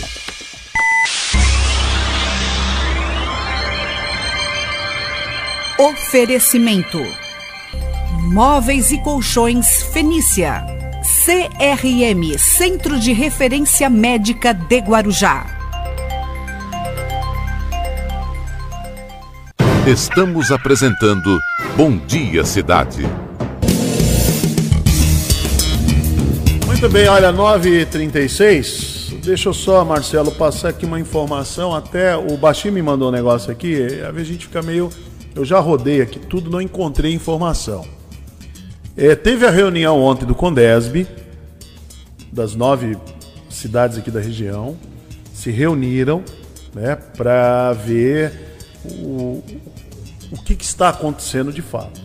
Os infectologistas estão pedindo por lockdown com urgência, porque eles estão dizendo né, que estamos à beira do colapso. Isso os, os infectologistas, inclusive lá, o Marcos Caseiro estava nessa reunião. Quem mais? O doutor Evaldo Stanislau, eles estavam lá. Né? Inclusive o secretário de saúde, também o Adriano Catapreta, que é o secretário de saúde da, da onde? É de Santos, né, Marcelo? É de Santos. É. É, de Santos. O Catapreta é de Santos. Então a coletiva aconteceu na Secretaria de Saúde de Santos, reuniu representantes das redes hospitalares, públicas, entidades classe médicas e tal. Então. Hermínio, eu tenho informações sobre a reunião do Condesb. É, então, ó, necessidade de lockdown. Segundo o secretário Adriano Catapreta, o governo do estado preconiza de 10 a 30 leitos a cada 100 mil habitantes. Muito bem, então o que, que acontece aqui? É, vamos chegar aqui na, na, na notícia. Segundo o médico, infectologista Marcos Caseiro, cerca de 38% dos pacientes com a, com a doença que precisam ser internados acabam morrendo. Então a taxa de óbitos para a vaga de UTI sobe para 59 e os entubados, segundo Marcos Caseiro, ele falou aqui no programa, chegou a 80%. Então, ele falou assim: nós não precisamos apenas de leitos, nós precisamos não chegar a esse ponto, apontou o médico. Questionado do lockdown na cidade, o secretário de saúde afirmou que a determinação ainda é avaliada e estudada pela prefeitura. Ainda não se tem essa decisão. Então já está rolando aí, lamentavelmente, pela, pelo, pelo, pelo WhatsApp, que vai fechar isso, vai, tudo vai fechar. Não, ainda não foi decidido. Quando for decidido, vai ser passado em, oficialmente. Há um estudo. Segundo os médicos infectologistas, há necessidade de fechar tudo. E seria um lockdown regional, né? Para conter o avanço do vírus, para que as pessoas não se contaminem e para que as vagas de UTI e de internações elas elas não fiquem sobrecarregadas. É, esse é o, esse é o sentido do lockdown. Aquilo que a gente fez o ano passado, no começo da pandemia. Se lembra que a gente se trancou dentro de casa? Dentro de casa? Corria, saía daqui, saía do trabalho, corria tudo para dentro de casa. Ninguém estava na rua. Não precisava toque de recolher. Ninguém ia para a rua. Isso fez com que a taxa de internação diminuísse, ficasse estabilizada e as pessoas não precisassem de leitos de UTI nem de intubação. Diminuiu bastante. Agora, morrendo quase 3 mil por dia, o negócio ficou, ficou insuportável. Ficou insuportável. Mas diga, Marcelo, qual a informação que você tem? Vamos lá, Hermínio. Os prefeitos das nove cidades da Baixada Santista expressaram preocupação quanto à antecipação de feriados na cidade de São Paulo e os reflexos desta ação para a região. Para evitar a ida de turistas à região, os municípios reiteraram o pedido de apoio ao governo do estado para a realização de barreiras orientativas nas estradas, reforço no policiamento e manutenção do cancelamento da operação descida. O Condesb esteve reunido na tarde de ontem por videoconferência. O encontro ocorreu no mesmo dia em que a Prefeitura de São Paulo anunciou essa antecipação dos feriados. Na capital paulista foram antecipados dois feriados: Corpus Christi, eh, de junho, e Dia da Consciência Negra, de novembro, e três feriados de 2022, aniversário de São Paulo em janeiro, Corpus Christi de junho e o Dia da Consciência Negra de novembro. Hermínio. É, a preocupação é essa mesmo, porque a gente viu o que aconteceu ano passado, quando a capital ela antecipou lá, o Bruno Covas antecipa os feriados, o que que deu? Todo mundo veio para cá. Sol, praia, aí problema para os prefeitos aqui da região, né? Para os prefeitos, é um problema sério. Não sei, não sei se, não sei se vai. Ah, no Rio de Janeiro também, Eduardo Paes lá está antecipando feriados. É um problema, não sei se isso resolve, né? Eu, olha, gente, eu acho, eu vou insistir nesse assunto. O que resolve é uma grande campanha é, todo dia, não só ficar o jornalista, porque fica a gente aí do outro lado xingando a gente, dizendo que a gente é extremista, aí vem outro diz que é comunista, outro diz que é esquerdista. Então Também não leva que, a nada isso. Teria que ter uma campanha nacional forte, firme, usa máscara, mantenha distanciamento, lave as mãos, não se aglomere. E aí, no meio dessa campanha, o infectologista fala, o outro médico fala, aí fala a doutora Anísia da Fiocruz, fala o doutor é, aqui o, o, o Dimas Covas do Butantan, os infectologistas mais renomados do Brasil vão falando e vai orientando. Aí o pessoal vai, opa, eu vou ficar em casa. Vai, vai ter sempre aquele que, que não acredita, que não quer saber e tal, tá tudo certo. Mas a maioria vai querer ficar em casa. Agora, sem campanha educativa fica difícil. Só com decreto, medida, vai ficar difícil. Vai ficar difícil. Muito bem, Marcelo, falar em Dr. Marcos Caseiro, ele participou aqui do nosso programa, foi muito legal a nossa conversa com ele, e ele fala desse momento, desse momento que chegamos, né? Quase 3 mil mortes. E os infectologistas estão dizendo que vai passar de 3 mil até a próxima semana, infelizmente. Infelizmente. Então vamos acompanhar a entrevista com o Dr. Marcos Caseiro. Doutor Marcos Caseiro, bom dia. É, é, duro, a vida não está fácil não, viu, doutor Marcos Caseiro? Obrigado por ter aceito o convite mais uma vez. É, não, é, não está fácil não, né? Não tá. Eu realmente não ouvi a entrevista, mas eu ouvi a sua fala aí, eu posso ter imaginado o que esse cidadão deve ter falado, né? Quer dizer, esperar o sistema colapsar. O problema é o seguinte: é, nós estamos pessimamente representados, infelizmente, né? é uma geração nova aí que é, que é impressionante, né, rapaz? É, o que a gente está vivendo é uma das coisas mais impressionantes da história da humanidade. Nós não estamos vendo uma epidemia só do coronavírus, nós estamos numa epidemia de ignorância. É. Né? Eu nunca vi é, uma quantidade tão grande de pessoas, de, de pessoas com uma formação razoável, né? com um comportamento tão ignorante. ignorante a palavra é, essa. É, é chocante. É falta chocante. leitura, falta o mínimo para essas pessoas se passando. Veja, ou nós estamos, o que nós temos aqui é uma total farsa, né? tudo é uma farsa, tudo é uma mentira, nós estamos vivendo numa ilusão. Os caras não estão vendo, estão morrendo 2.400 pessoas todo dia. É, quer dizer, é uma piada, cara. É uma Doutor piada. Caseiro, e eu arrisco. É, porra, eles têm que ouvir, eles têm que ouvir você, porra. Nós já conversamos aqui. É, 80% das pessoas que vão para um tubo na UTI morrem. É. Só o fato de ir para UTI, 56% morrem.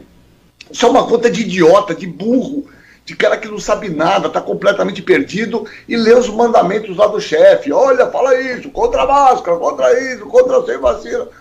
E a soma disso é, falamos aqui de março, já está sendo e vai piorar muito mais. Todas as UTIs particulares estão com lotação completa aqui em Santos, todas, 100%. Né? Aumentou mais de 25% nos nas UTIs públicas. Nós vamos explodir nas próximas duas semanas. Aí eu quero ver esse cidadão vir aqui e falar o que ele vai falar. Quando acometer um familiar dele não tiver leito, né? O que, que esses caras vão falar. Não, absurdo. É, Você falou bem, é uma epidemia de ignorância, né? É, é, isso, é, é, é complicado. Isso é tudo é muito irritante. Agora há pouco eu vinha, quando eu vim aqui para a rádio, a conversa do motorista era eleição. Eu falei, cara, não tem que discutir a eleição de 2022, nós estamos em março de 2021, é, completou um ano da pandemia. Eu falei, é, é a sabe... mania de querer antecipar. Ah, eu perguntei para ele, você sabe que completou um ano da pandemia e nós estamos pior do que nós começamos? Estamos, estamos pior. No começo da pandemia morria 200, agora morre 2,400. Sabia disso, não? Quer dizer, então, os caras estão é, totalmente invertendo as coisas, sabe, deturpando deturpando, confundindo alho com bugalhos, e parece que é tudo muito proposital. Né? É uma coisa assim. Agora, doutor Marcos Caseiro, vamos ao, vamos ao que interessa aqui.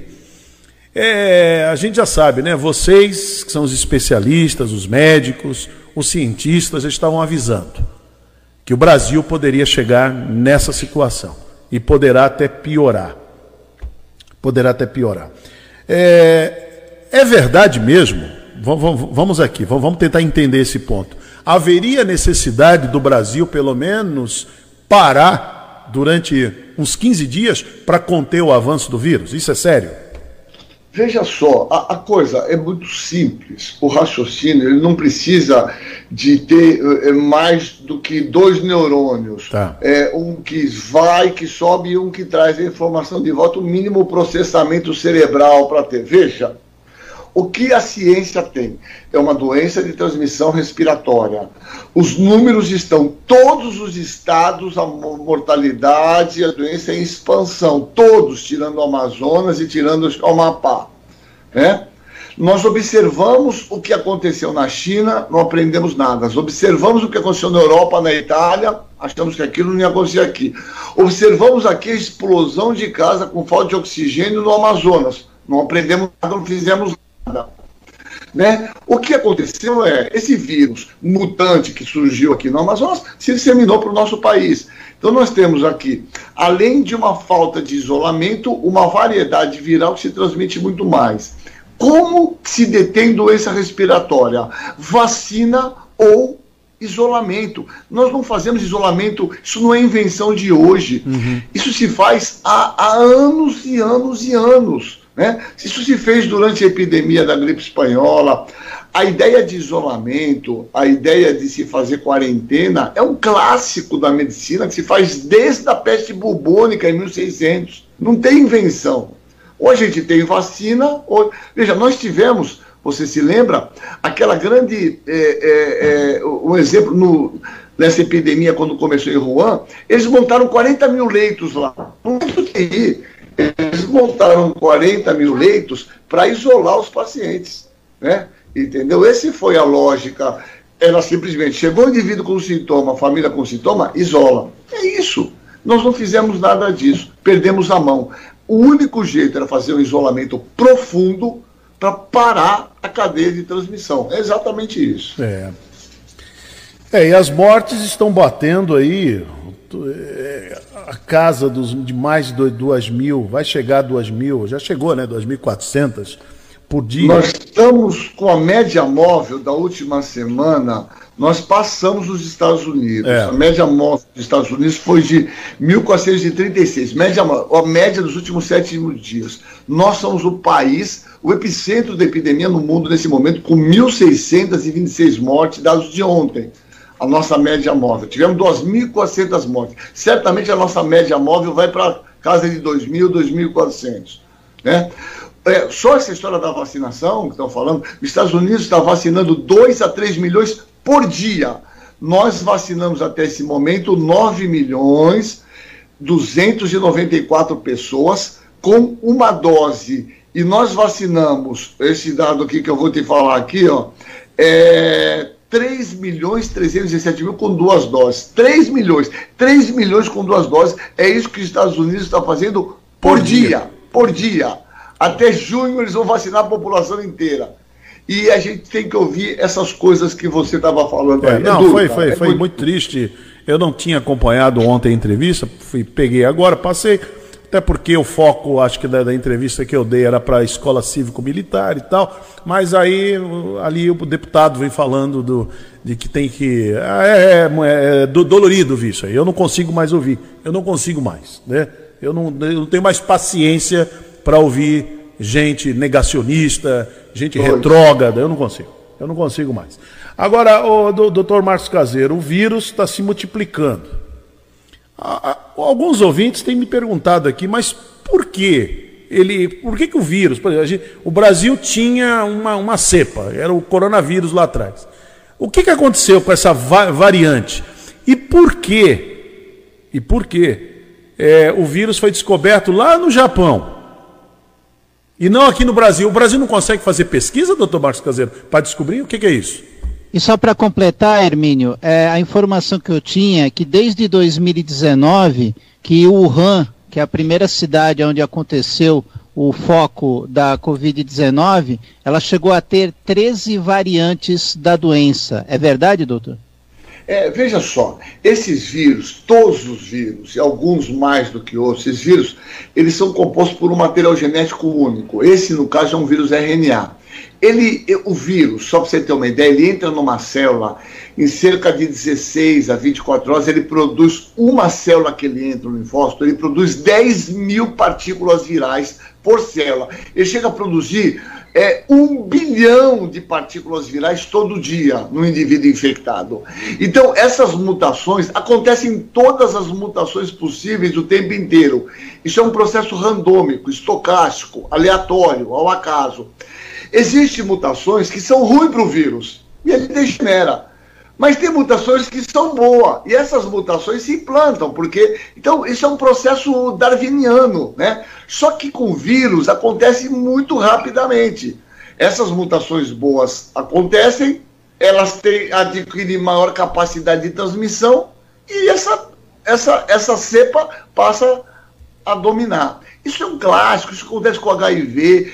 É, e essas mutações são previsíveis. Veja, faça o seguinte raciocínio: por que tomamos vacina da gripe todo ano? Tomamos vacina da gripe todo ano porque esse vírus vai sofrendo pequenas mutações, chamadas mutações drift, que aqueles anticorpos que nós produzimos com a vacina desse ano já não ser, vão ser funcionais para o ano que vem. Por isso que nós temos que tomar vacina todo ano. 80 milhões. 80 milhões de brasileiros tomam vacina de gripe todo ano, 80 milhões, sem ruído, é. tranquilidade. Dois meses nós vacinamos 80 milhões de pessoas, porque o vírus vai sofrendo mutação. Exatamente igual a esse vírus. Provavelmente esse vírus vai entrar no mesmo circuito. Nós vamos talvez ficar monitorando ele e vai ter que tomar vacina, provavelmente todo ano, a cada dois anos. Certamente escrevam aí o coronavírus vai se inserir numa mesma ideia do vírus influenza. Por que detectou no Japão? É linda essa sua pergunta. Porque no Japão, veio os caras visitar a Amazônia aqui, que aqui é uma festa, é uma festa, entra, sai, tem porcaria nenhuma de vigilância sanitária em aeroporto, só que no Japão tem. Chegou cinco visitantes que estavam na Amazônia no Japão, colheram suave e o cara fica isolado lá, uhum. inicialmente. Todos positivos. Sequenciaram o vírus. Opa, só que é uma variedade diferente. O Japão mandou para o Brasil dizendo, olha, vocês devem... Por quê? Porque não tem dinheiro. Você entendeu? Não tem dinheiro para pesquisa. Nós temos mais dinheiro para comprar leite condensado do que toda a verba do CNPq de um ano. Então, veja, leite condensado, eu não estou aqui para julgar isso, eles devem precisar lá no Exército. Eu sou um tenente, sou médico do Exército, fiquei... servi a Amazônia durante um ano quando me formei. Sou um, um, um primeiro tenente da reserva. Não me lembro de ter tomado leite condensado lá. Mas nós temos mais dinheiro para leite condensado do que para CNPq, para pesquisa. Eu tinha uma bolsa aqui que perdi, porque não tem mais dinheiro. Então, veja, como vai fazer pesquisa sem dinheiro? É. Então, é, a, a pergunta. Eu fiz a pergunta é provocativa. Eu fiz a pergunta provocativa mesmo. Foi intencional. Por que lá no Japão é identificado e aqui não? É isso aí. O Brasil não investe. É essa brincadeira de mau gosto que tem aqui, que agora, a partir de 2019, se instalou e se instituiu. Investir menos. E fica ali o Marcos Pontes fazendo aquela cara de paisagem dele, me engana que eu gosto, entendeu? E fica ali, tal, fingindo que, que é, fingindo que não é, comprando, comprando aquele produto Anitta, sendo pro, é, garoto propaganda de laboratório, parecendo balconista de farmácia. Quer dizer, é um negócio horroroso que se instalou no Brasil. Totalmente, totalmente horroroso.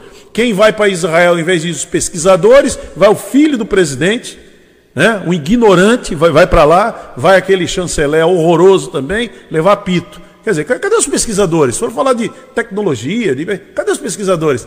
Colocaram lá um, uma pessoa lá também para enganar, que trabalha lá, para enganar. Ontem o presidente fez questão de dar o currículo daquela pessoa. Eu, eu desconfio daquele currículo dele. Eu também. Ele... Fala muito mal, não sabe explicar nada, não entendi, ninguém entendeu nada do que ele falou, do que ele foi fazer em Israel. É, Para ver, eu não vi esse currículo, mas você vê o nome, é só fácil, é só entrar. Nós temos, aí posso ver meu currículo e todos. Nós temos uma plataforma chama Lattes. É Sim. É só por aí, Lattes CNPq, você entra lá pelo nome dele, você vai ver a produção dele. É. Ali não tem furo pra gente ver. Apesar que esses caras do governo são acostumados a. A fraudar, né? Eles a, fraudam. A mentir. É né? mentir, é. Mas, enfim, é a gente precisa ver realmente, né? É, agora, bem. veja, isso é um trabalho com 30 voluntários em fase 1. Para esse spray, se é que funcione, chegar em fase 3, precisa de no mínimo aí uns 4, 5, 6 meses. Nós temos uma vacina já. Né? Aqui pensar em sprayzinho, os caras estão totalmente. E o mais legal não é esse, viu, Hermínio, Marcelo? O mais legal é o seguinte: saíram do Brasil, tiraram uma foto, tudo sem máscara, tudo é. sem máscara, sem nada. E, Chegaram e lá, meu amigo, fotozinha, tudo de máscara, ainda levou e, ralo. E o governo de Israel, doutor, está priorizando a vacina e não o estudo do spray. E que são os negacionistas lá, vê se são idiotas, Nathaniel, ou, ou, ou como diz Netanyahu. o presidente, o Natael, né? É, se são negacionistas. Vê, os, vê os Estados Unidos. Meu, é é, isso, né? Ah, é muito só complicado. Continuou, só sobrou esse aqui. É, muito Foi. complicado. Agora, doutor Marcos Caseiro, estamos entrevistando aqui para a TV Guarujá, canal 11 da NET, também para Guaru TV, pela Rádio Guarujá, nos 1550 kHz, e pelas redes sociais, canal do YouTube, Instagram e também no Facebook.